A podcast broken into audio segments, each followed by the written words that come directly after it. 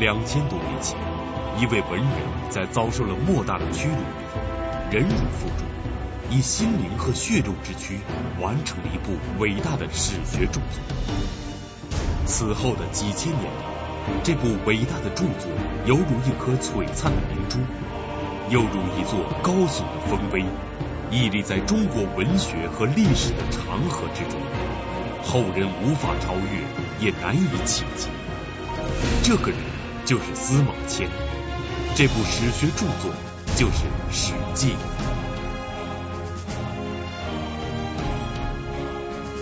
《史记》是二十四史之首，它记载了上启皇帝下至汉武帝约两千多年的历史。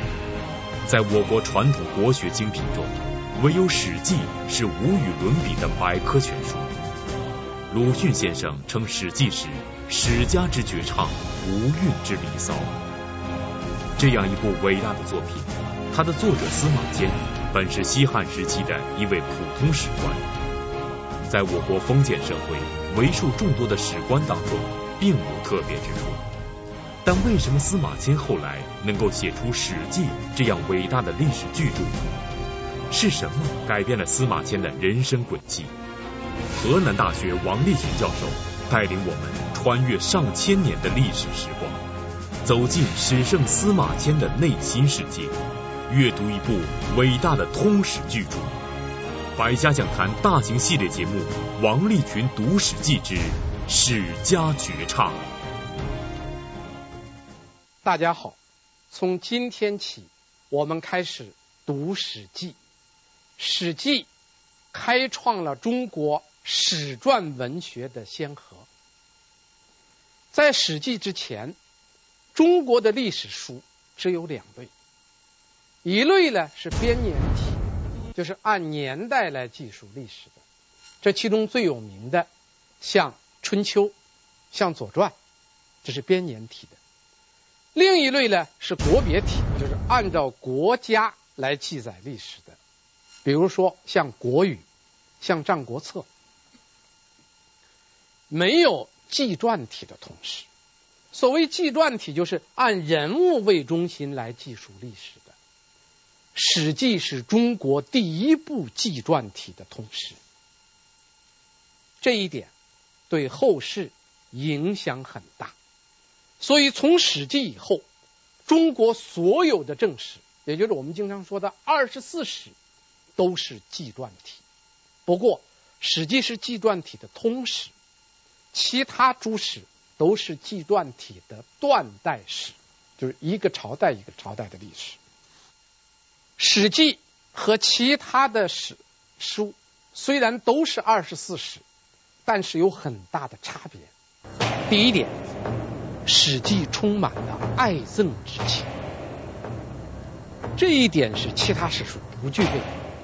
本来一个史学家记述历史啊，只要求客观的、公正的记述，不要求抒发感情。但是《史记》记述人物的时候，往往带着自己作者强烈的爱憎之情。他特别对一些悲剧人物，像《项羽本纪》写项羽，《李将军列传》写李广。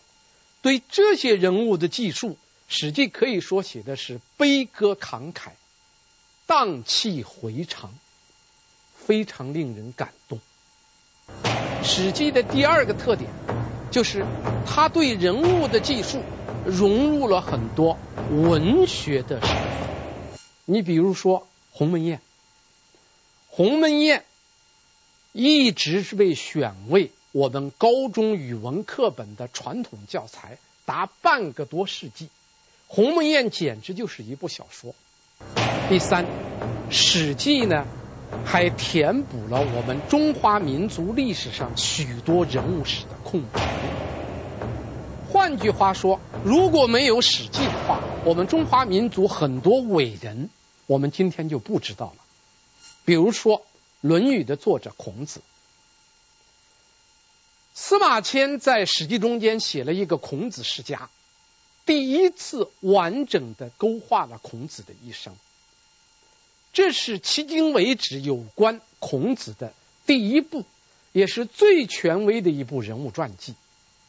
《史记》还融入了作者对封建帝王的批判，这一点就更不简单了。我们可以举两个例子来说。司马迁在《史记》中间批判最尖锐的是两个人，一个是大汉王朝的开国皇帝刘邦，第二个是司马迁生活的当代皇帝汉武帝。一个史学家敢批判开国皇帝，敢批判自己的顶头上司，这是了不得的。没有胆量是不敢写的。司马迁既写了汉武帝广招贤才，最终成就大业的他的事迹，同时也写了汉武写了这个刘邦心胸狭隘、杀戮功臣、语言粗俗，写了他很多不良的记录。至于汉武帝的节录，更是比比皆是。这就是《史记》的实录精神、批判精神。那么，这么一部伟大的史学著作是谁来完成的呢？是司马迁。司马迁的身世其实并没有特别之处，他是一个史官家庭，行过万里路，读过万卷书，又师从过当时的一些名师，这都是当时的一些普通的史官所具备的。那么是什么事件让司马迁完成了一个巨变，由一位普通的史官变成了一个伟大的史学家呢？是命运。公元前一百四十五年，司马迁出生于一个普通的史官世家，他的父亲司马谈是汉武帝时期的史官。司马谈去世之后，司马迁继承了他父亲的职务，继续在汉武帝朝担任史官。在这种情况下，司马迁阅读了大量的宫廷藏书，这些都为《史记》的写作做了准备。但是，如此家学、如此经历、如此条件的史官，在中国封建社会不足为奇。充其量，司马迁也只是一个普通的史官而已。那么，是什么事件使司马迁完成了由一位普通史官到伟大史学家的转变呢？广告之后，请继续关注《百家讲坛》大型系列节目《王立群读史记之史家绝唱》。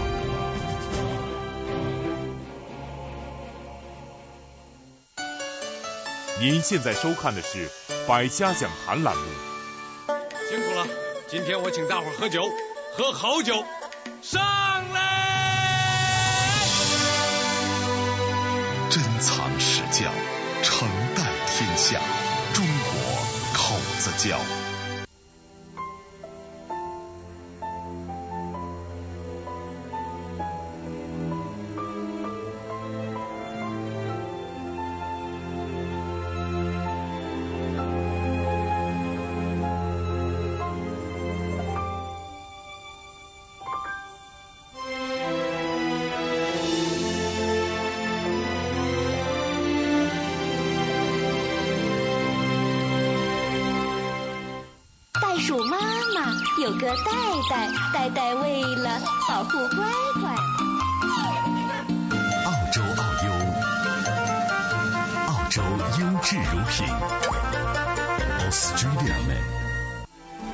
完美包装看着称心，彻底防伪买着放心，品质如一喝着舒心，真心真意稻花香珍品一号。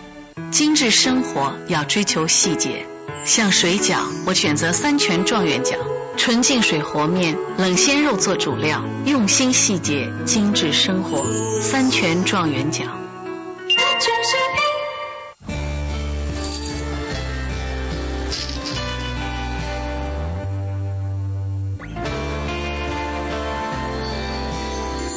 系今生，我心永恒。周大生珠宝。一统天下酒业提示您，接下来继续收看《百家讲坛》。君者如山，雄视天下，谈笑间，四海颠覆。一统天下，盛世中国经典商务用酒。一代名将袁崇焕先后取得了宁远大捷、宁锦大捷和保卫京师大捷，但可悲的是，他最后不是战死在沙场，而是死在自己人的屠刀之下，从而成为千古奇冤。人们不禁要问：究竟是什么样的原因，使得崇祯皇帝一定要处死袁崇焕？并且使用了千刀万剐这种最残酷的方式，这当中究竟有什么鲜为人知的隐情？北京社会科学院研究员、北京满学会会长严崇年走进百家讲坛，为我们讲述明王清兴六十年之袁崇焕冤死之谜。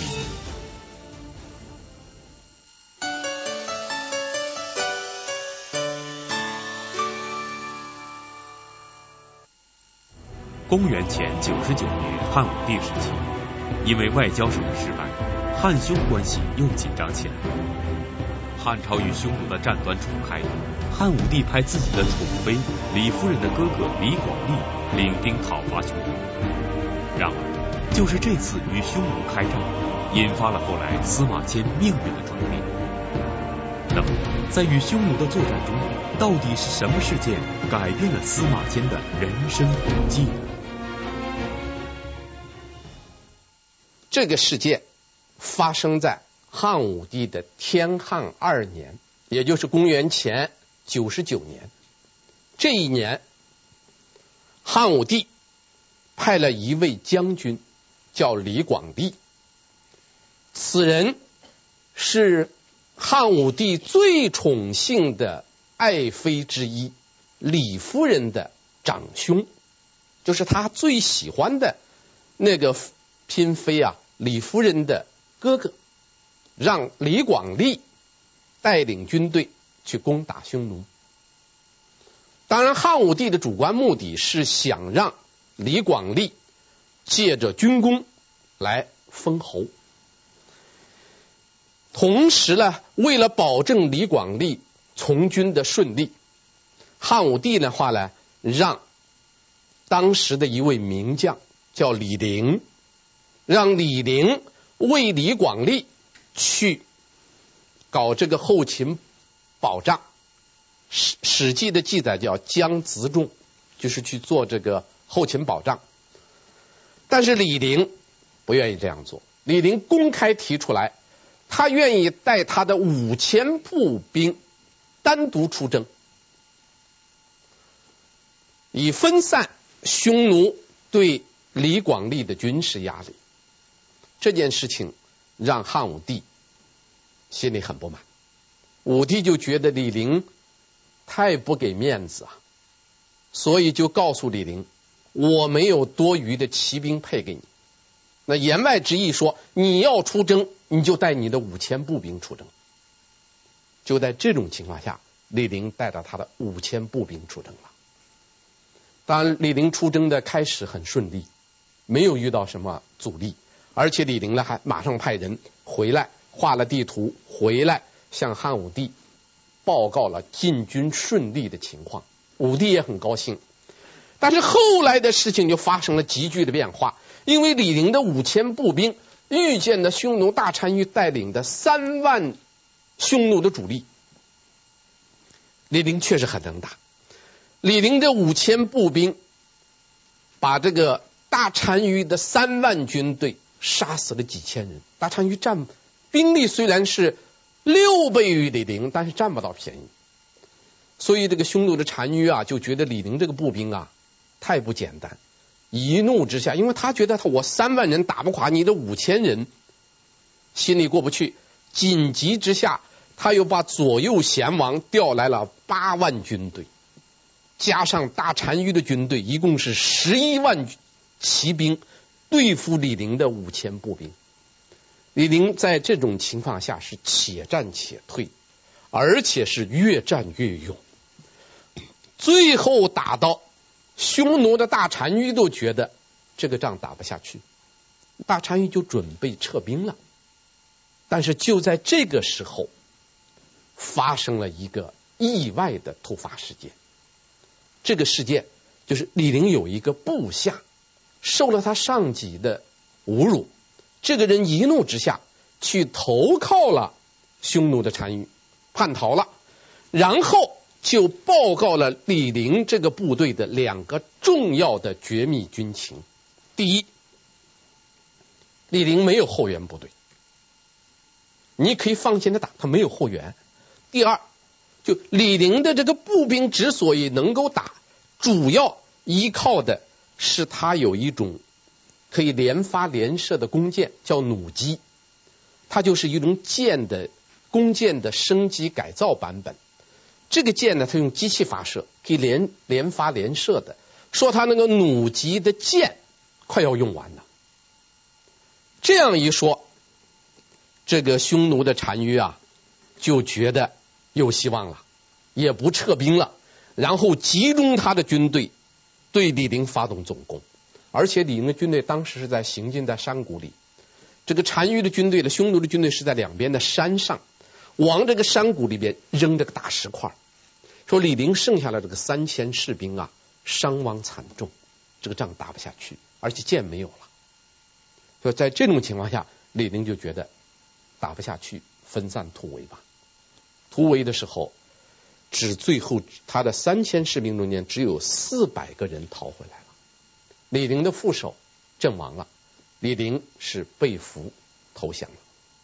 这就是历史上非常有名的李陵事件。李陵兵败投降的到消息传到汉武帝的耳中的时候，汉武帝是震怒。非常生气，大臣们看见皇帝生气了，舆论是一边倒。大臣们纷纷要求要严惩李陵。就是在这个时候，汉武帝看见了他身边的司马迁，因为司马迁作为太史令，是朝议的时候是要参加的。他问司马迁什么看法？司马迁呢，看见武帝啊非常生气，他为了宽一宽汉武帝的心，司马迁就讲了三点。他说：第一，李陵是个国士啊，国士是一国之中最优秀的人才称之为国士。说李陵是个国士，他一心一想的就是报效国家，这是第一点。第二点。李陵以五千步兵和匈奴单于打了十几天仗，且战且退，他杀的敌人远远超过了他的五千步兵的人数，所以李陵虽然战败了，他立下来了功劳，也足以告慰天下。第三，司马迁认为李陵不是真降，是伪降。李陵如果将来有机会的话，一定会找机会报答汉朝的。本来司马迁说这几句话是想宽汉武帝的心，同时也为李陵做一点开脱。但是他万万没有想到的这个话刚刚落地，汉武帝啊是龙颜大怒，立即把司马迁下到牢狱之中。定位无上，就是诬陷皇上，这是一个非常重的罪啊！无上罪处理的决定死刑。司马迁就因为李陵之祸，一下子被打入死囚牢，判了死刑。按照汉代的规定，判为死刑的人有三种选择：第一，伏法受逐。就是等着被处决。第二，以钱赎命，就是交出来五十万可以免死。第三，接受宫刑，宫刑就是阉割一个男子的生殖器官，这叫宫刑。司马迁这个时候他已经《史记》开始写作了一段时间，如果这个时候他接受死刑的话，史记就完了，史记就写不出来了。在这种情况下，司马迁不可能接受死刑。那么不能接受死刑，剩下两条路：第一，拿钱来；第二，接受宫刑。司马迁这个官虽然是太史令，经常在皇帝身边，但是属于中低收入啊。司马迁家里没有钱，那么拿不起五十万，只剩一条路，你又不愿意死，又没有钱，剩下一条路，宫刑。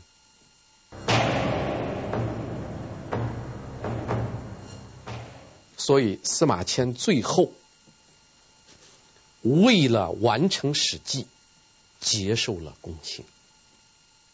这件事情就是我们所说的影响司马迁、改变司马迁一生的一个最大的事件——李陵事件。李陵之祸对司马迁来说，无疑是一次重大的打击。司马迁在绝望中选择了宫刑。宫刑不但是残酷的肉刑，也是对精神和尊严的粗暴践踏。西汉时期，很多人甘愿一死，也不愿意受宫刑。那么，选择宫刑对司马迁来说意味着什么？他的生活将发生什么样的变化呢？李陵事件对司马迁影响非常之大。首先，身份另类。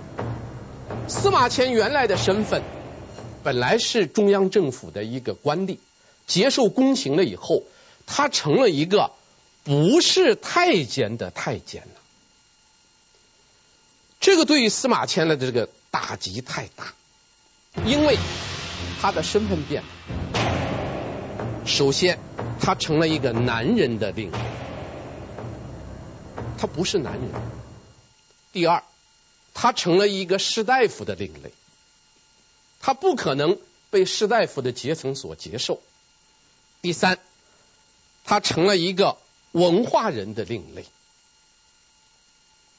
也就是说，司马迁本来是个文化人，是个士大夫，是一个读书人，但是现在他原来所归属的群体把他开除了，不承认他是男人，不承认他是文化人。不承认他是士大夫，这个对司马迁的打击非常大，这是第一点。第二点，终生羞辱。司马迁在谈到这个自己接受宫刑这个痛苦的时候啊，说过几句非常沉痛的话。他说：“行莫丑于辱先，垢莫大于宫刑。”说一个人活在世上，你做的最大的错事莫过于侮辱了你的祖宗。说一个人在社会上生活，你被人指责指责的最大的过失莫过于你接受了宫刑。所以司马迁后来谈到，他在有一篇很有名很有名的书信，叫《报任安书》，也叫做《报任少卿书》。在这个书信中间谈到他接受宫刑以后那个痛苦，他说是以肠一日而久回，说肠子一天不知道要转动多少次，居则忽忽若有所无，出则不知其所往。他说坐到家里头就精神恍惚，出去以后不知道往哪里去，每念思耻。汗未尝不歏背沾衣也。一想起这个接受宫刑的痛苦，那个脊背上的冷汗马上就渗出来，把他的衣服后背的衣服全部给浸湿了、浸透了。所以他觉得接受宫刑以后，这个耻辱和他的生命是相伴的。所以司马迁感到这个耻辱太大了，这是第二点。最后，才命相违。司马迁是一个很有才能的人，但是李陵之祸的这个命运，让他的才和他自己的命发生了尖锐的冲突。所以他他说他自己，他说即使才怀随和，形若游移，那就说我怀着像这个和氏璧。像随侯珠那样的才能，我即使像古代的那个贤人徐游、伯夷那么高洁的高士，但是别人看我怎么样呢？把我看的是一钱不值，终不可以为荣啊！这个道理很简单，因为人它是一种社会性的动物，人的社会性是区别于人和动物的一个根本的区别。作为一个社会性的人，他必须要得到社会的承认。司马迁接受公接受公刑最大的一点就是他不被这个社会所承认的。所以，司马迁保全自己生命的代价是付出了作为一个人的尊严，这是一个惨痛的代价。所以，接受宫刑以后，作为男人的司马迁死掉了；作为一个封建士大夫的司马迁也死掉了。但是在《史记》中间。激扬文字的那个太史公却获得了新生，这就是司马迁一个历史性的转变。您现在收看的是《百家讲坛》栏目，君者如山，雄视天下，一统天下，盛世中国。泸州老窖荣誉出品。宝宝优秀，妈妈成就。三鹿优佳奶粉特别添加益生元 DHA，独特智慧配方，让宝宝健康成长更优秀。三鹿优佳奶粉。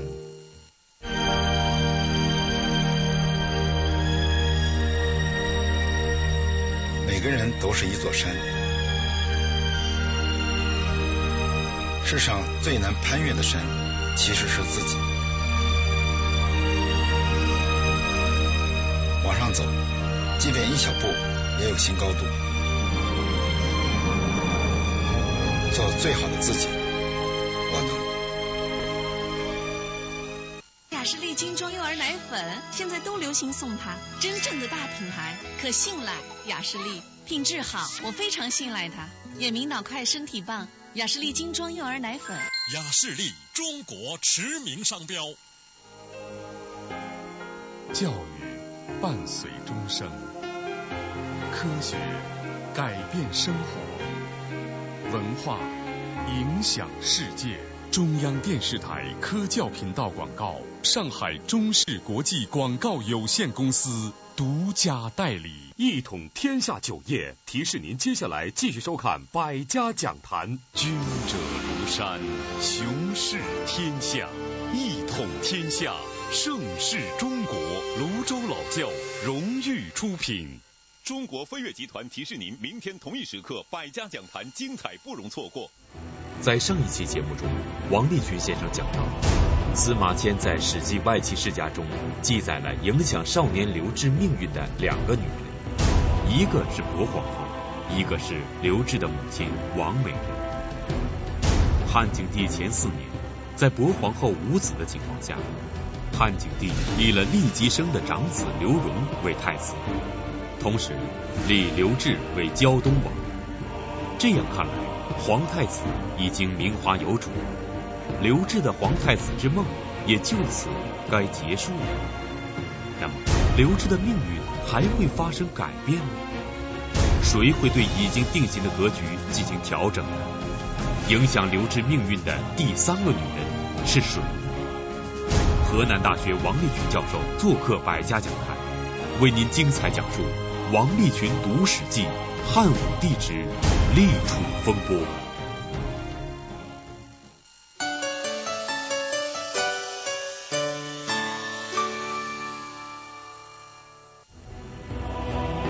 西汉时期，宫刑是一种残酷的精神与身体的双重惩罚，受刑者终身受辱，生不如死。就连司马迁这样意志坚强、胸怀大志的人，每当想起自己受宫刑这一耻辱，都要发汗沾衣。可以想见，宫刑是一种多么残酷的经历。而接受宫刑的司马迁已经四十七岁，《史记》的写作进行了一段时间。那么在经历了精神与身体的双重折磨以后，即将迈入知天命之年的司马迁，对人生、对社会有一个什么样的认识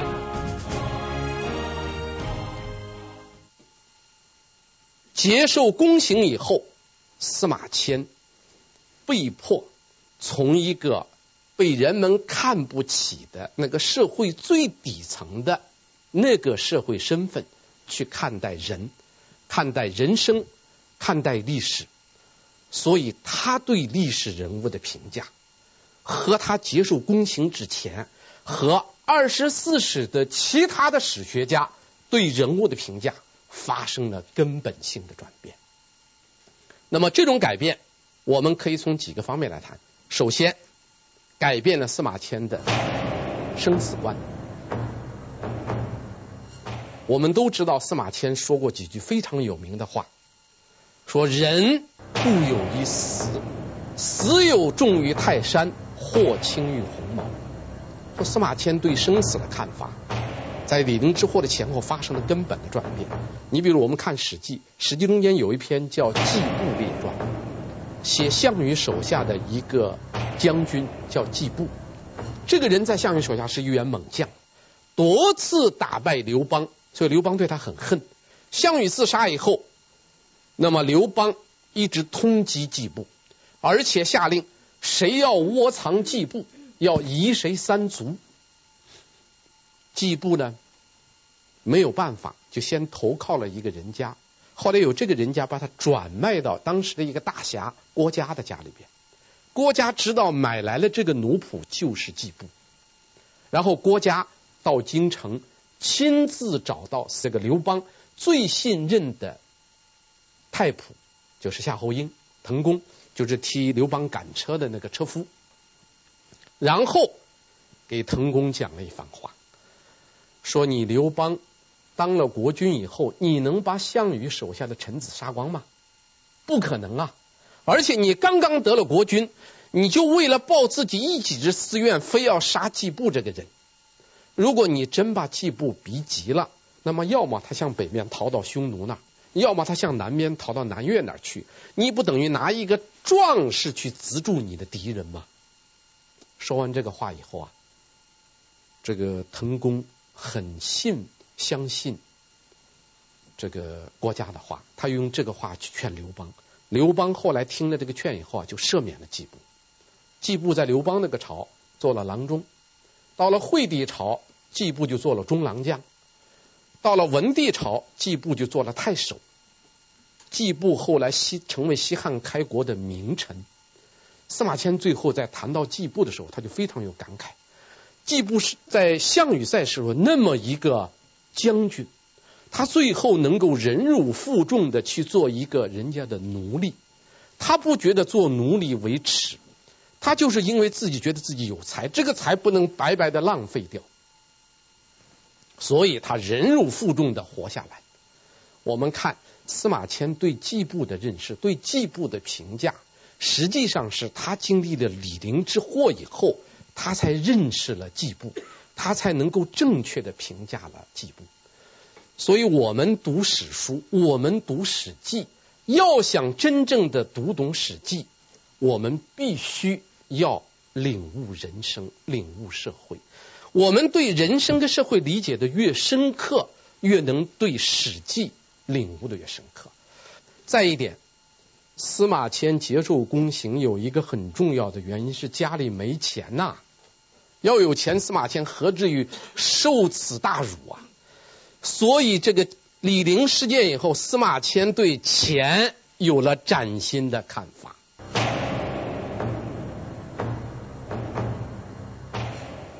所以司马迁就觉得，人追求富有是人的本性，是没有过错的，只要取之有道。所以司马迁专门写了在《史记》中间写了一篇叫《货殖列传》，在《货殖列传》中间，他充分的肯定了人们追求富有的正当性。所以司马迁说了，他举了很多例子。其中最有名的有这么一段话，他说：“天下熙熙，皆为利来；天下攘攘，皆为利往。说天下的人熙熙攘攘跑来跑去，为了什么？都是为了一个利。他说：上至诸侯王，下至边户百姓，人们都在追求利。追求利本身并不是错的，错的只是你追求利的不正当的手段。而这个观点也是司马迁从自己的惨痛的教训中间总结出来的。所以司马迁在两千多年之前就认识到人们追逐无知利益的正当性是非常了不起的。我们应当感谢司马迁，应当感谢《史记》。再一点，李陵之祸也彻底的改变了司马迁对历史人物的评价。所以，《史记》对许多人物的评价表现的特别的犀利深刻。我们可以举一个例子，《史记》有一篇叫《萧相国世家》，写刘邦手下的一个重臣叫萧何。萧何是刘邦最信任的大臣呐，但是在汉高祖十年陈豨叛乱的时候，吕后说韩信。勾结陈豨叛乱，把韩信杀了。当刘邦得知吕后杀了韩信以后，刘邦立即加封了萧何，给萧何加封了五千户，而且给萧何这个派了五百名士兵。萧何很高兴，宴请文武百官。可是就在这个时候，有一个人，这个人叫邵平，他去到萧何的宴会上。去打他的兴头，为他吊丧，说皇上在外面评判，你并没有什么特殊的贡献，之所以对你加封，是因为皇上因为韩信的事件以后对你不信任了。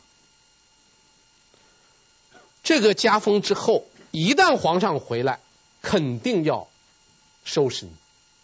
萧何听了以后，这个酒也不喝了，把宾客全部赶走，找不出来一个办法。这个人就帮他想了个办法，说你怎么办呢？你要想化解这场危机，那你只有怎么办？你把你家里的财产全部捐出来。这个萧何没有办法，就忍痛把自己的全部家财捐给刘邦，作为军费开支。当萧何把自己全部家财捐出来的这个奏章送到刘邦手里以后，司马迁写了个五个字。高帝乃大喜。汉高祖刘邦看到这个萧何的奏章，非常高兴。这五个字来之不易，这五个字非常深刻的把一个开国皇帝对开国功臣的猜忌心理揭露的淋漓尽致。刘邦可以怀疑任何人，但是刘邦。不应该怀疑萧何。萧何跟着刘邦，萧何给当年给刘邦是在一个县。当萧何是个副县级干部的时候，刘邦还是个泗水亭长啊。萧何当时就很照顾他。从刘邦起兵以后，萧何就跟着刘邦，而且萧何不是一个人跟，他是带着全族的人跟着刘邦打天下。所以刘邦打了天下后，要论功行赏。大臣们都主张说曹参功劳第一，应当曹参先封。刘邦说不对，应当先封萧何。刘邦当时还举了一个很有名的例子啊，他说：“你看见那个打猎了吗？打猎的时候有猎人，还有猎狗。那个猎狗是追捕猎物的。你们所有在外面攻城略地的大将，都是那个猎狗，说你们叫公狗。”而那个萧何，他是指使猎狗追逐猎物的猎人，他叫公人。那刘邦就提了这么个理论，说萧何是公人，曹参这些人都是公狗。那么狗和人相比，谁的功劳大了？当然人的功劳大。所以萧何第一，曹参第二。这么一个萧何，竟然晚年，刘邦晚年竟然猜忌到他，而司马迁。就把萧何这个刘邦对功臣的猜忌给揭露出来了。二十四史通读下来，没有一个史学家能够像司马迁这样犀利深刻的把开国皇帝的内心的隐秘剖析得如此清楚。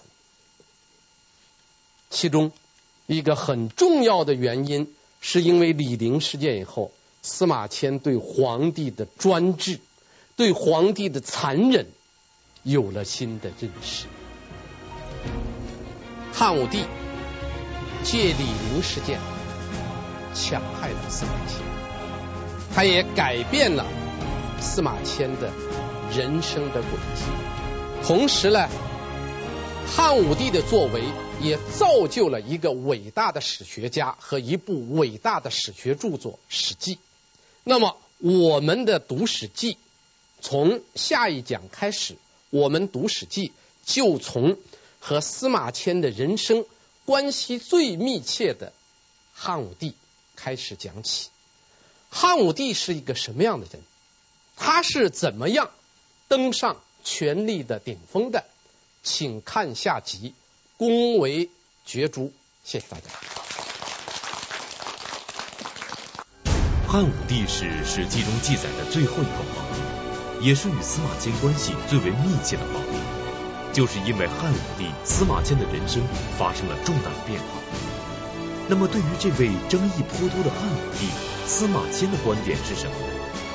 他在《史记》中到底如何记载和评价他的这位顶头上司？百家讲坛大型系列节目《王立群读史记·汉武帝之恭为角逐》。